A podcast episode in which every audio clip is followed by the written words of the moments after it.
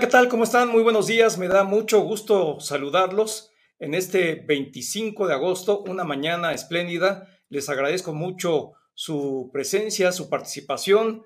Hoy vamos a platicar de un tema que por lo que le puedo adelantar, le va a encantar, le va a gustar muchísimo.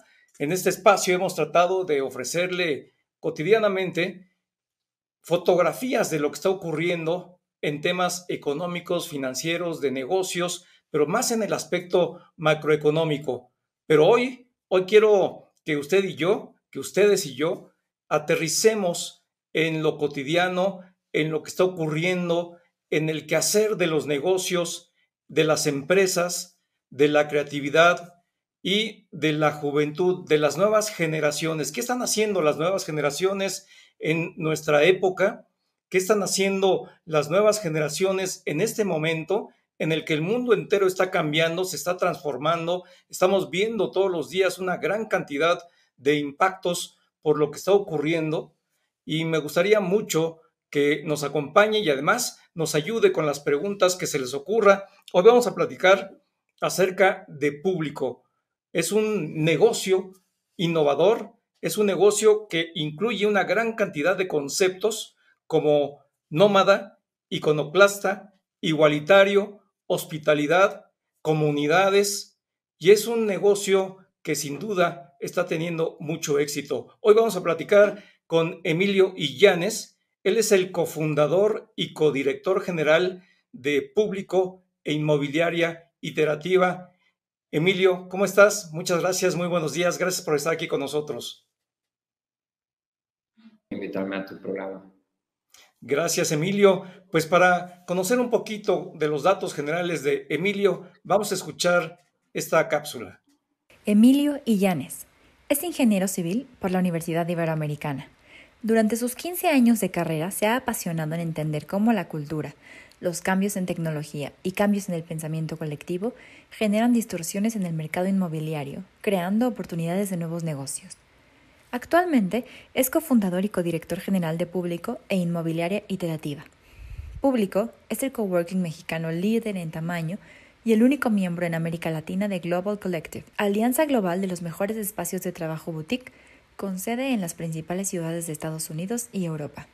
Inmobiliaria Iterativa tiene como propósito estudiar nuevos usos para espacios y así poder crear nuevos modelos de negocio relacionados al desarrollo inmobiliario. Bienvenido a Fortuna y Poder. Eh, ¿Qué es público? ¿Cómo nace la idea de público? Y exactamente hacia dónde quieren llegar. Eh, pues la idea de público nació hace como seis años. Este, yo fui a Estados Unidos a ver a un amigo y vi que habían otras empresas que estaban haciendo eh, este, negocio de, el público es una empresa como un coworking que opera espacios de, de oficina y entonces regresé a México y vi que nadie eh, lo estaba haciendo. En esa época, este, WeWork todavía no entraba a México y los que estaban eh, haciendo eh, cosas parecidas eran, muy pequeños.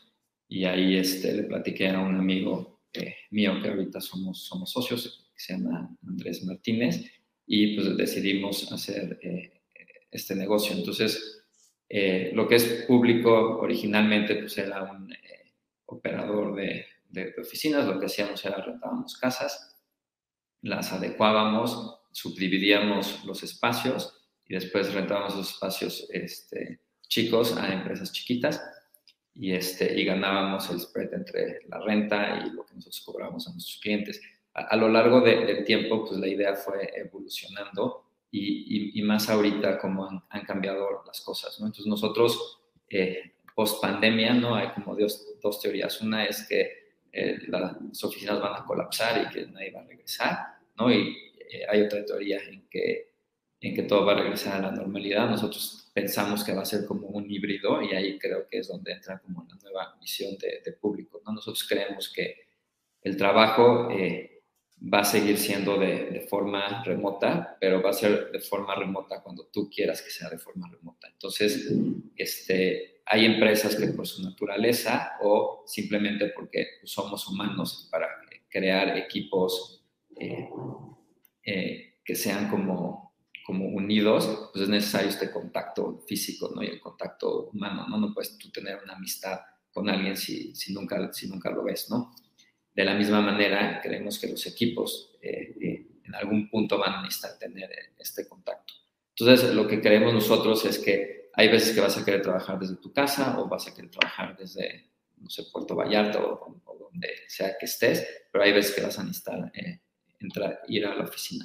Entonces, nosotros justo ahorita a nuestros clientes estamos ofreciendo ese, servicio, es, tenemos una app y por medio del app tú puedes apartar eh, digamos que tú tienes un equipo chico y todos hacen home office, ¿no? Y un día están en una sala de juntas, entonces por medio del app tú puedes apartar on demand una sala de junta o imagínate que tú seas una empresa de 200 personas y que por eh, ahorita decidas que 100 personas tienen que seguir yendo a la oficina porque a lo mejor ahí tienen como los archivos contables o, ciertas cosas que necesitas estar en la oficina y 100 personas van a estar eh, haciendo trabajo remoto pero en algún punto algunas de esas 100 personas necesitan ir a la oficina, necesitan hablar con alguien, necesitan ir, a una junta presencial. Entonces nosotros lo que hacemos es que te podemos configurar un espacio fijo para 100 personas y cuando eh, en un caso que, por ejemplo, necesitan ir 50 personas más, esas 50 personas pueden reservar eh, por medio de la eh, oficinas por el día o salas de juntas por el día y entonces de esa manera la empresa paga menos porque solo está pagando para 100 personas y solo cuando se necesite paga el espacio eh, eh, adicional. Claro, Emilio, déjame interrumpirte allí porque eh, pues hemos visto que esta evolución que se está viendo en los espacios laborales es una realidad a nivel mundial. En México no es la excepción. Hemos visto cómo se vienen desarrollando una buena cantidad de empresas de coworking, pero la de ustedes en público tiene una singularidad. Esta singularidad es que ustedes están buscando eh, pues evitar que se transforme la ciudad de una manera eh, pues que convierte a las urbes en entidades muy homogéneas. Ustedes están tratando de respetar el ámbito de la historia, de la urbanidad, de lo que implica vivir en la Ciudad de México. Cuéntanos un poquito esa, esa idea de cómo se están desarrollando? Ah, algo importante para nosotros es sentir en, los edificios que los edificios tienen como alma, ¿no? Y, el alma de un edificio la da varios aspectos. Uno es en dónde está ubicado, ¿no? No es lo mismo tener un edificio en Polanco que tener un, edificio en, La Juárez o en Las Lomas. Este, y queremos, eh, siempre cuando, cuando diseñamos nuestros proyectos, nos fijamos mucho en el barrio. Entonces, si tú vas a, nuestra oficina que está en, las lomas de Chapultepec, uno de nuestros edificios, o vas a nuestro edificio eh, que está en las amigas Chapultepec o en la Juárez, todos son totalmente diferentes. Entonces tratamos como de respetar ese, el, el, barrio y que el barrio nos dicte cómo va a ser el, el, proyecto, porque también hay una hay, si hay diferencia entre los clientes que nos rentan en, una zona de la ciudad y los clientes que nos rentan en, otra zona. Y, y es, es, creo que que nosotros no estamos tratando de hacer como un cookie cutter y, este, y solamente plasmar nuestros proyectos en, todos lados, sino que cada proyecto sea único.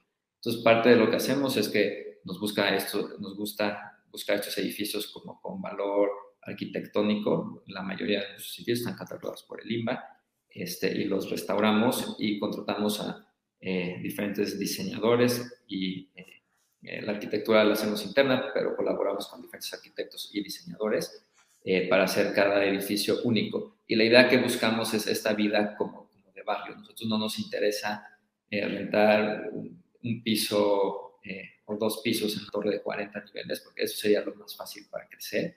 Este, y que la experiencia sea que entres en un edificio, tengas que subir un elevador, después llegues a otra recepción y después este, ya puedes llegar a tu oficina. nosotros lo que nos gusta es convivir con el barrio. Entonces, nosotros siempre vemos como el barrio como nuestras amenidades, que ahorita se te antoja un café, entonces eh, te bajas de tu oficina, ¿no? Eh, bajas a mejor un piso o dos pisos y este, vas al café de la esquina, te tomas tu café y regresas. Entonces, o no sé, a lo mejor no desayunaste, puedes comprar un pan en la panadería de al lado y te lo subes a tu oficina. Nos gusta esa vida como de barrio, que creo que es eh, lo que a, los jóvenes ahorita les, está gustando, ¿no? Como como siento que las zonas urbanas, sus amenidades es poder disfrutar los restaurantes, este, los parques, eh, todas esas partes que, que la ciudad ofrece. Sí, eh, lo que ustedes están haciendo, o me imagino que están tratando de hacer, es huir de este concepto que hoy suena hasta terrorífico, que es la gentrificación, con el cual pues llegan eh, pues eh, los grandes proyectos urbanos, desaparecen lo que existe y se coloca ahí prácticamente una nueva ciudad. Yo quisiera mencionar, Emilio, que tú eres pues un cofundador de este negocio, pero junto contigo están Alfonso López Velarde, Andrés Martínez Sánchez Hidalgo, y son tres jóvenes que hasta, si no me equivoco, y ahora tú me corriges, eh, tienen la misma edad, son de la misma generación, y me gustaría que me platicaras qué tiene que ver su edad, qué tiene que ver su generación con este concepto, con esta idea de negocio que están realizando. Bueno, pues es que me río porque a veces nos cuesta trabajo. Eh, una de las características de nuestros edificios es que la mayoría, como son nuestros edificios históricos, no tienen lugares de estacionamiento. Entonces, a veces eh, nuestros inversionistas, pues es gente, gente mayor a nosotros. Entonces, a veces nos cuesta trabajo como explicarles a, a inversionistas cómo la mayoría de nuestros clientes no vienen a la oficina en coche. Entonces, es como, entonces, ¿en qué vienen, no? ¿En patineta o en bicicleta? En bicicleta, exacto. Eh, la mayoría vive cerca de, las, de las oficinas porque en realidad creemos en esta vida como de barrio y otros bien, podrán venir como en, Uber o a lo mejor en, transporte público, pero el coche, eh, como más o menos como 15% de nuestros clientes tienen coche. Este, el 85% restante no. Entonces, yo creo que, que un poco es nosotros, eh, tanto Andrés como Alfonso y yo, vemos como la vida un poco, un poco diferente, ¿no? Nosotros sí somos, eh, por ejemplo, yo, yo no tengo coche, ¿no? Entonces, yo sí soy partidario, partidario de esta idea de pues, no utilizar tanto el coche, utilizar más la bici, eh, caminar, vivir más cerca de, de, donde trabajas, este, y creo que todo esto, pues, nos llevó a crear, crear esta empresa, ¿no? Este, la, idea surge porque un día yo voy a Estados Unidos y, conozco uno de estos conceptos y dijo, eh, pienso que en México no hay nada de esto. Eh, mi socio Andrés, este, él manejaba un fondo en Miami y justo estaba regresando a México y, este, y seguía trabajando en, el fondo. Y entonces él rentaba una oficinita y nunca veía a nadie, ¿no? Siempre estaba él solo este, y le platiqué esta idea y me dijo como, ah, pues a mí me encantaría tener una oficina en un lugar así, porque entonces podría platicar con otras personas y no estaría yo solo. Y dijimos, bueno, ¿por qué no, no, lo empezamos a hacer? Eh, lo empezamos a hacer, eh, yo tenía un trabajo, él tenía un trabajo, entonces lo empezamos a hacer como en nuestros tiempos libres y no teníamos dinero y necesitábamos un arquitecto, entonces ahí fue cuando eh, yo conocí a Alfonso, que era muy amigo de Andrés, y le dijimos que sí, nos podía como echar la mano en hacer todo el, proyecto y no teníamos dinero para pagarle, entonces le íbamos a pagar con acciones. Y ahí fue ya cuando se asoció con nosotros y empezamos a hacer este, este proyecto. Pero como tú dices, surge porque nuestra visión de la vida es un poco diferente a como eh, las personas este, más grandes habían estado eh, desarrollando los, este tipo de proyectos. ¿Qué es lo que más les costó trabajo para convencer a quienes, eh, pues de alguna manera están ligados con ustedes de un proyecto como el que han logrado desarrollar? Porque pues es como un choque de generaciones. No necesariamente eh, los que estamos más adelante que ustedes podemos entender lo que ustedes ya están viviendo como una realidad esto que acabas de mencionar, pues es eh, fundamental, el tener muy claro y muy consciente que hay una gran cantidad de personas hoy que ven las cosas de una manera totalmente distintas y que se puede llevar adelante un negocio como el que ustedes imaginaron. Yo, yo creo como un proyecto como más, más profundo, ¿no? Que, que, no se vea, o sea, que se vea como un edificio de oficinas que algún día fue una casa y no como una casa que fue adecuada a oficinas. Entonces, el, cambio en la percepción pues, nos llevó a gastar más dinero. Entonces, lo primero que hicimos pues, es eh, entre amigos y familiares, y ya que teníamos el primer edificio hecho, este, que ya era fácil como eh, poder vender algo, ahí ya fuimos a hablar con, varios fondos, al final un, family office de, de, una familia mexicana fue la que nos invirtió, invirtió, y lo que los convenció fue que un día fueron a, a este edificio y vieron como la dinámica, que teníamos como muchas empresas chicas y que todos estaban como en áreas comunes y que se llevaban bien y platicaban y, y el, el, director de, de ese fondo, a, al ver eso, me acuerdo que, que, les dijo a los a otras dos personas que, que, también son directores que venían con ellos, este, les dijo, te dije, esto va a ser un éxito. Y al día siguiente nos estaban hablando para decir que, que sí habían aprobado como, como la inversión. Entonces, eso fue lo que creo que lo más difícil en un proyecto es pues, convencer a alguien que, te dé el dinero para hacer tu proyecto. Y bueno, ya a lo largo, largo del, de, pues, proyecto, nosotros, nosotros, llevamos seis años con la empresa, pues viene reto tras reto tras reto. Claro, Emilio. Bueno, me gustaría mucho que nos platicaras eh, del momento en que iniciaron a hoy día, cómo han avanzado, cuántos eh, espacios han logrado eh, colocar en el mercado, eh, cuál es su visión integral, porque no solamente es coworking, el coworking, como lo platicábamos hace un momento, pues eh, vemos que se está desarrollando con grandes empresas que son internacionales, que llegan a México, hay una muy buena competencia, pero ustedes no solamente están enfocados al coworking, ustedes están enfocados a otro tipo de conceptos que me gustaría nos contaras. Sí, mira, de, la primera pregunta es, nosotros ahorita tenemos seis edificios operando, estamos por abrir otros dos edificios, uno se abre en un mes y medio y el otro yo creo que lo vamos a abrir hasta dentro de 12 meses. Este, eh, justo poquito antes de la pandemia teníamos, no teníamos tantos metros cuadrados, teníamos 5.000 metros cuadrados operando, ahorita tenemos 23.900, prácticamente en pandemia casi casi nos quintuplicamos de tamaño y eso es por pues, dos factores. Uno es porque ya teníamos proyectos avanzados que, que pues, justamente tocaban abrir en, en, época de pandemia. Y otro es porque eh, eh, finales del 2020 se cree, se empieza a generar este como idea de que el futuro de las oficinas va a ser como los coworkings. Entonces hemos conseguido como mucha inversión adicional para abrir nuevas ubicaciones, eh, apostándole a que en el futuro este negocio va de los, de los mejores. Y, y del otro que, que, nos decías es, eh, me preguntabas, parte de nuestra filosofía es, o si bien ahorita nuestro mayor producto, el producto que, que más estamos operando son oficinas, porque es con, con, el que empezamos,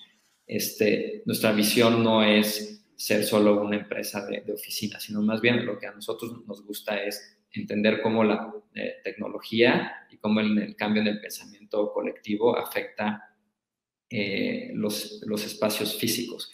Y entonces si tú aplicas esa idea en diferentes este, eh, eh, partes de, del real estate, pues tienes como eh, posibilidades infinitas para, para, innovar, ¿no? Entonces, en, en, una parte es pues como el ser más como, digo, ahorita está chistoso porque vimos un cambio colectivo muy rápido, ¿no? Entonces el cambio colectivo fue de la pandemia, que, que por ejemplo, un cambio fue eh, antes tener juntas por Zoom o a lo mejor, este, en, por ejemplo, esta entrevista que estamos teniendo en Zoom, pues no era como bien visto, ¿no? Era, o sea, mejor si yo me voy de viaje y tengo una junta en Zoom eh, a una playa, pues el pensamiento eh, principal sería, este cuate es un flojo, se fue de vacaciones y está teniendo la junta, no le importa.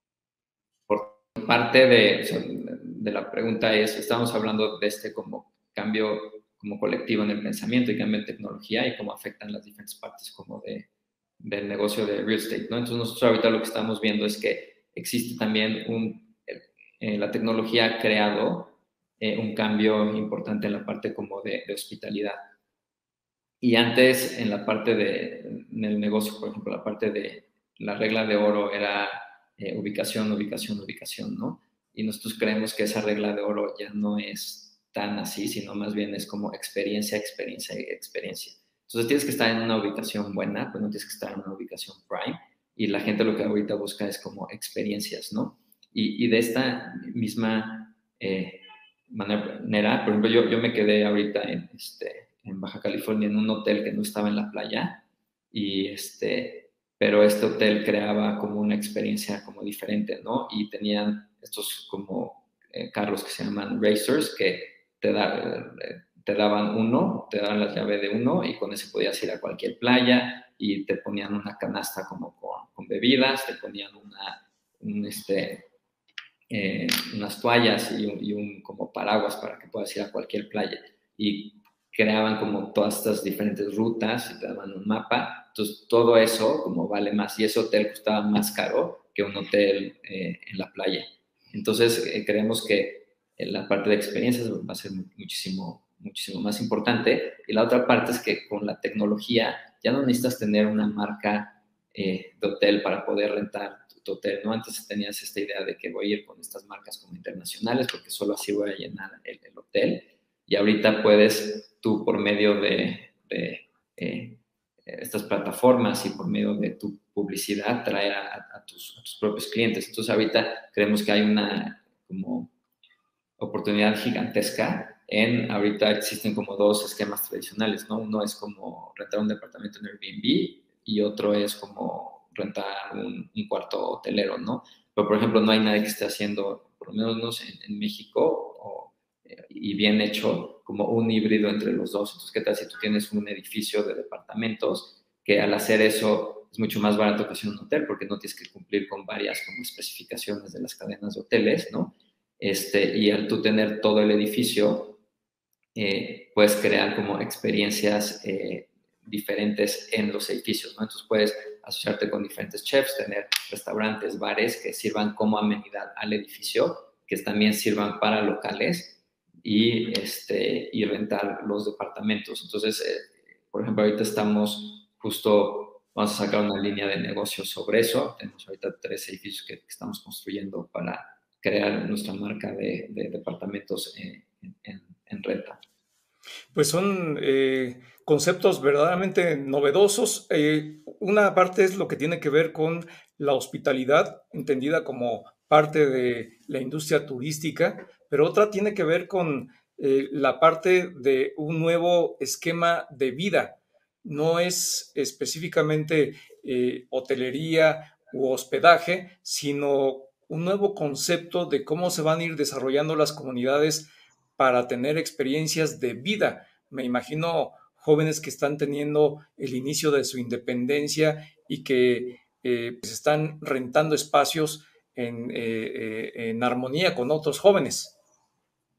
Eh, sí, este, está existiendo mucha esta idea como de, co-living. Eh, nosotros lo que, lo que vemos un poco es que las rentas en, las rentas en, otros países del mundo, eh, generalmente los edificios en renta están como controlados por empresas grandes. Entonces, hay empresas que tienen, o sea, mejor 40 edificios de departamentos. Y entonces esas empresas generalmente buscan como un retorno. Entonces, eh, los yields que te dan cuando tú rentas un departamento, por ejemplo, en Estados Unidos, pues es alrededor del 6, 7%, y, y las tasas este, eh, de interés en Estados Unidos pues están como en el 2%. Entonces tienes un spread positivo. Aquí en México, eh, cuando tú compras un departamento y lo rentas, como la gente en México compra departamentos para como tener su dinero asegurado, eh, generalmente lo puedes rentar como entre un 5 y un 6% del valor de,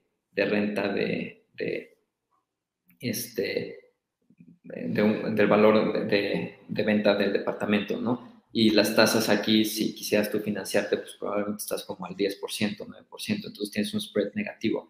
Entonces, nosotros lo, lo, que vemos es que el co-living, para que funcione en la Ciudad de México, tendrías que hacer como cuartos muy, muy pequeños y, este, y, y tener estas como áreas de, este, pues, como cocinas compartidas, salas compartidas, este, y hacerlo como, como muy, muy eficiente.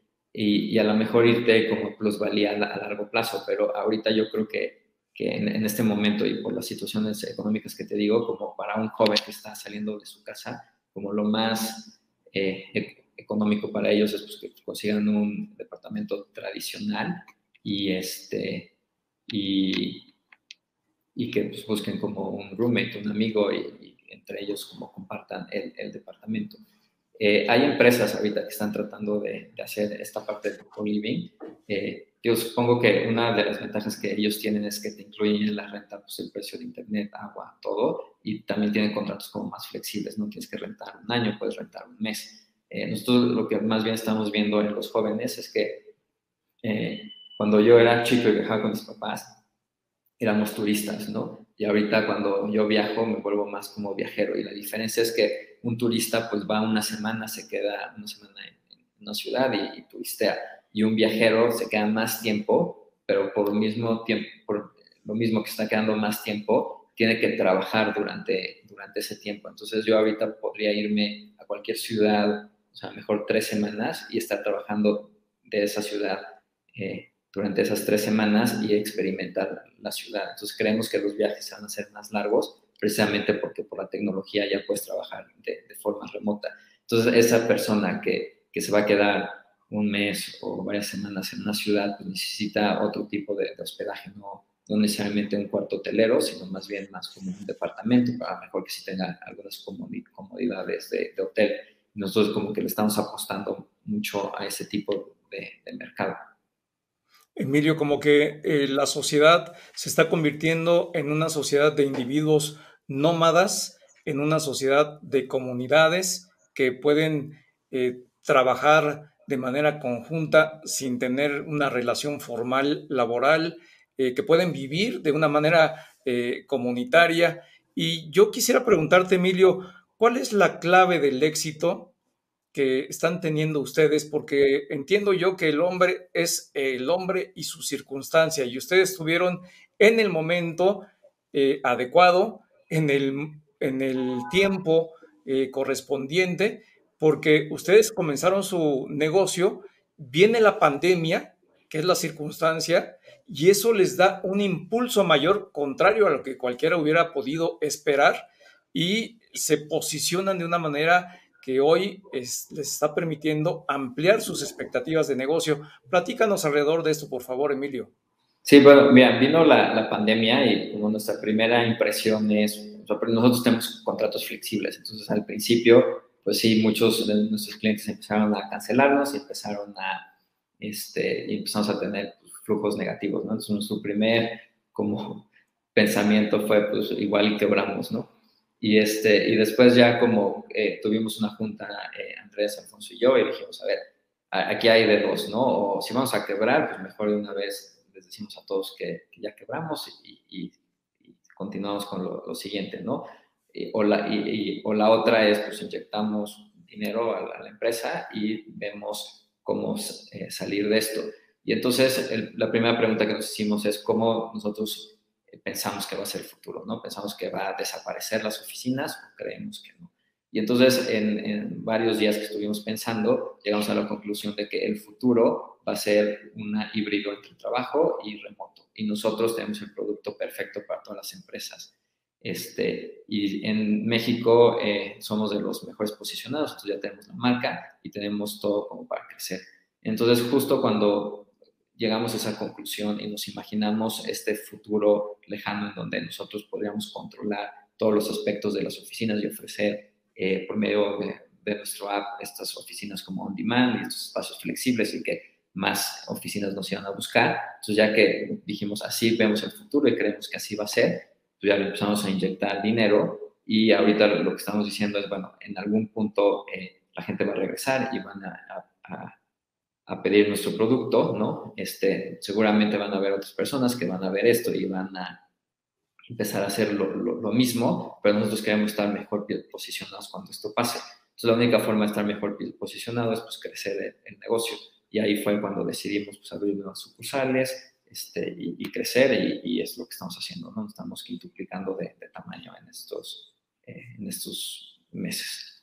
Claro, Emilio, y una, un punto bien importante ¿Cuál es la clave para la relación entre socios? Son tres jóvenes que se ven todos los días, que tienen una presión inmensa porque tienen sobre sus hombros una responsabilidad eh, pues de inversionistas que los han venido respaldando. ¿Cómo le hacen para esta convivencia y de los chispazos naturales que siempre hay en las relaciones humanas? ¿Cómo salen avantes? Pues yo creo que la clave está como en el respeto y la admiración a los demás, ¿no? Yo la verdad es que admiro muchísimo a, a, mi socio Andrés, admiro muchísimo a, mi socio Alfonso, ¿no? Y siento que ambos a mí me, eh, me hacen una mejor persona, ¿no? Y, tienen ellos como atributos que yo no tengo. Entonces, este, creo que eso es como, como una, una de las claves. Y dos es, este, o sea, día a día, pues sí, te enojas con ellos, ¿no? Y, como en cualquier trabajo, ¿no? Pero una cosa es como que he aprendido es, eh, más que enojarte con ellos, es enojarte con las circunstancias, ¿no? Entonces, por ejemplo, si alguien hace algo y crea una circunstancia, en vez de decir como, es que tú hiciste esto y no sé qué, ¿no? Más bien eh, lo que tienes que hacer es, estoy enojado porque pasó esto y esto y esto, ¿no? Entonces nunca es como hacia la persona, sino siempre es como a la circunstancia. Digo, y, al final es eh, como platicar y saber que todo el mundo se va a equivocar, todo el mundo se equivoca, ¿no? Y, siempre va a haber como esos errores van a tener consecuencias y pues es esta parte como de perdonar y, este, y, pues olvidar las cosas y simplemente ver cómo se arreglan, arreglan las cosas. Creo que es como, como la base. Pues la verdad es que es sorprendente lo que han venido haciendo. Los felicito. Eh, por favor, extiéndele a tus compañeros a Alfonso López Velarde, Andrés Martínez Sánchez Hidalgo, mi felicitación y mi admiración. Muchísimas gracias por haber estado aquí con nosotros en Fortuna y Poder, Emilio Illanes. Pues muchas gracias a ti, Marco. Gracias, muy buenos días. Gracias por tu compañía. Y pues la verdad es que es un tema bien relevante. Se está reconvirtiendo la ciudad, se está profundizando un fenómeno laboral en nuestro país de manera distinta a lo que tradicionalmente veníamos viendo y pues hoy lo que estamos viendo con público es que hay muchas ideas innovadoras, hay mexicanos que pese a la circunstancia económica, pese a la condición pandémica del mundo, pues van adelante. Soy Marco Antonio Mares, esto es Fortuna y Poder, los espero el próximo miércoles. Gracias.